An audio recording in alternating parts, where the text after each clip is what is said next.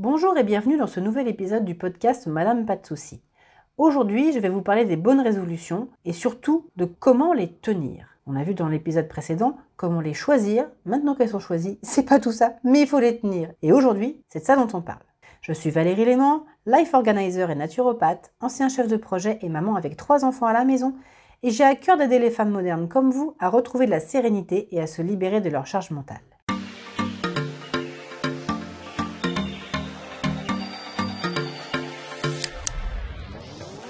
Avant de démarrer, abonnez-vous au podcast ou ajoutez-le à vos favoris pour retrouver tous les épisodes et pour être prévenu de la sortie de mes prochains articles, inscrivez-vous à ma newsletter sur le blog Madame Pas de Soucis. Que ce soit en début d'année ou suite à une prise de conscience en cours d'année, nombreuses sont les personnes qui prennent de bonnes résolutions pour changer ce qui ne va pas dans leur vie. Changer ses mauvaises habitudes, faire du sport, perdre ses kilos en trop, avoir des abdominaux de rêve, etc., etc. Mais bien souvent on se dit promis, juré, je le fais, on part à fond de train, plein de l'élan de ces bonnes résolutions, et au bout de quelques jours, on se rend compte qu'on a un impondérable qui nous empêche de faire ce qui était prévu. Réel ou pas. Hein. Enfin bref, on se dit Ah zut, quel dommage, bon, se foutu quoi. Et puis on lâche, ou pire, on reprend encore plus fort ce qu'on s'était promis de ne plus jamais faire. On s'efforce de penser vite, vite à autre chose, car sinon, qui est-ce qui débarque? Et oui, la vilaine culpabilité. Vous savez, la petite voix intérieure nasillarde qui vous dit que vous êtes faible et vraiment trop nul, vraiment trop nul, vraiment trop nul. Ça vous rappelle quelque chose? Moi, oui, ça m'est arrivé plein de fois. Je me rappelle quand j'étais ado, je me promettais que j'allais bien faire mes devoirs en avance et pas la dernière minute. Ça ne m'a pas empêché à la fac encore de tenter d'apprendre six mois de cours d'un coup, la nuit qui précédait mon partiel. Bon, pas de magie, hein, je me suis plantée cette fois-là. Bon, jeune adulte, après le 1er janvier, je me suis inscrite dans une salle de sport pour six mois. Bilan, j'y suis allée trois fois par semaine pendant trois semaines. Et puis, bizarrement, j'ai plus pu y aller. Oh, je pourrais vous en raconter plein des comme ça. Et je suis sûre que vous aussi, vous en avez plein des anecdotes. Mais ensuite, j'ai appris le métier de chef de projet d'une part, et d'autre part, j'ai pris de la bouteille et expérimenté plein de choses pour trouver enfin quelque chose qui marche. Alors, vous voulez connaître ma méthode pour savoir comment vraiment appliquer et tenir ces bonnes résolutions? On en parle ici. Ma méthode pour tenir ces bonnes résolutions, c'est de suivre la méthode VIF. VIF Oui, VIF. VIF, c'est le plan d'action en trois étapes qui va vous permettre de réellement appliquer vos bonnes résolutions. Alors, entrons tout de suite dans le vif du sujet. Je suis en forme moi aujourd'hui. Alors, VIF, VIF. On commence par V. V comme visualiser le résultat. Vous avez posé vos bonnes résolutions et vous êtes fixé des objectifs, c'est bien. Et vous êtes super motivé, c'est super. Pour que la motivation reste au rendez-vous sur la durée, maintenant c'est important de vous imaginer dans la situation où, enfin, vos résolutions ayant été tenues, votre objectif est atteint. Quel effet cela vous fait? Fermez les yeux et vivez vraiment ce moment. Vivez-le dans votre corps. Quelle sensation avez-vous? Hmm, Des étincelles dans la poitrine, le cœur qui bat fort, une envie de crier votre joie? Où êtes-vous et avec qui êtes-vous au moment exact où vous constatez que enfin vous avez atteint votre objectif? À qui avez-vous envie de le dire au plus vite pour partager ce bonheur? C'est bon, vous avez identifié votre ressenti? Super. Maintenant, cherchez sur Internet une photo qui représente pour vous ce super moment de bonheur et imprimez-la en couleur et en bonne qualité si possible. Cette photo va devenir votre vision board. Vous allez afficher cette image quelque part chez vous dans un endroit très visible, un endroit devant lequel vous passez tous les jours plusieurs fois. Ça peut être la porte du frigo, sur la porte de votre bureau, sur le miroir de la salle de bain, ce que vous voulez. Ce qui compte, c'est que votre regard se pose régulièrement dessus. Ça va ancrer votre motivation. Moi, par exemple, j'ai pas pu partir au bord de la mer aux dernières grandes vacances car j'ai été mobilisée par mon travail pendant tout l'été. Bretonne d'origine, ne pas voir la mer, ça a été pour moi une vraie souffrance.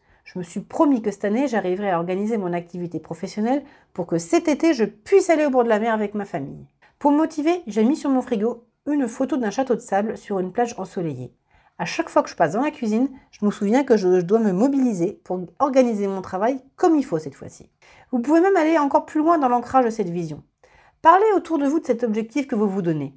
C'est tout bête, mais c'est redoutable d'efficacité. À partir du moment où vous aurez parlé à quelqu'un de cet objectif que vous souhaitez atteindre, l'engagement sera pris et vous n'aurez plus d'autre choix que de tenir bon. Pourquoi? Bah, Tout simplement parce qu'à chaque fois que vous allez recroiser cette personne, il y a forcément un moment où le sujet de l'avancement euh, de votre objectif va revenir sur la table. Et là, franchement, ce serait vraiment trop la honte d'avouer que vous avez laissé tomber. Hein Vif, on passe au I. Le I comme identifier et planifier les actions à mener. Bon, la motivation est là, elle va rester là maintenant, c'est super. L'étape suivante, au risque de vous piquer au vif, ah, ah, ah, ça va bien sûr être d'identifier les actions à mener pour atteindre votre objectif. Vous voulez perdre du poids? Il faut savoir quoi manger, où acheter les aliments nécessaires, comment les préparer, quoi faire comme sport, voir comment pratiquer ces séances de sport, voir si vous avez l'équipement adéquat et sinon vous le procurez, etc., etc. Si vous voulez arrêter de fumer, il faut choisir quelle méthode vous convient le mieux. Si vous voulez faire appel à un professionnel de santé, il faut choisir celui qui vous paraît le mieux correspondre à vos attentes. Il faut prendre rendez-vous, rassembler les documents, peut-être faire une prise de sang, et puis vous interroger sur les raisons qui vous poussent à fumer. Stress, conjoint qui fume, lien social avec collègues ou amis, habitude du geste, etc., etc. Bref, vous l'avez compris, vous êtes au point A et vous voulez aller au point B. Pour ça, il faut tracer une trajectoire qui passe par plusieurs points qu'il va falloir identifier. Pour ça, rien de plus simple. Une feuille de papier peut faire l'affaire, mais si vous préférez un bullet journal ou un tableau Kanban pour les sujets plus professionnels, faites-le. Moi, j'aime bien tout simplement utiliser un tableur type Excel sur mon ordinateur. Cela permet de réorganiser les choses plus facilement, de rajouter des commentaires sur l'avancement des tâches quand elles s'étalent sur plusieurs jours et de ne pas perdre le fil de là où ça en est. C'est comme ça que je suivais mes actions projet quand j'étais chef de projet. J'ai gardé le pli ensuite. Mais surtout, il ne faut pas s'arrêter là. Pour réussir à appliquer vos résolutions, il faut les planifier, pas que les lister, les, actions. C'est quoi planifier? C'est se mettre d'accord entre soi et soi sur la date à laquelle la tâche doit être finie et à quel moment vous allez bosser dessus. Vous devez bloquer du temps dans votre agenda pour chacune des étapes. Sinon, il y aura toujours quelque chose de plus urgent dans vos journées et vous allez passer à côté de vos bonnes résolutions. En clair, vous allez vous faire un réel plan de vol, comme le pilote d'un avion. C'est ça qui permet d'atteindre l'objectif recherché atterrir sur le bon aéroport.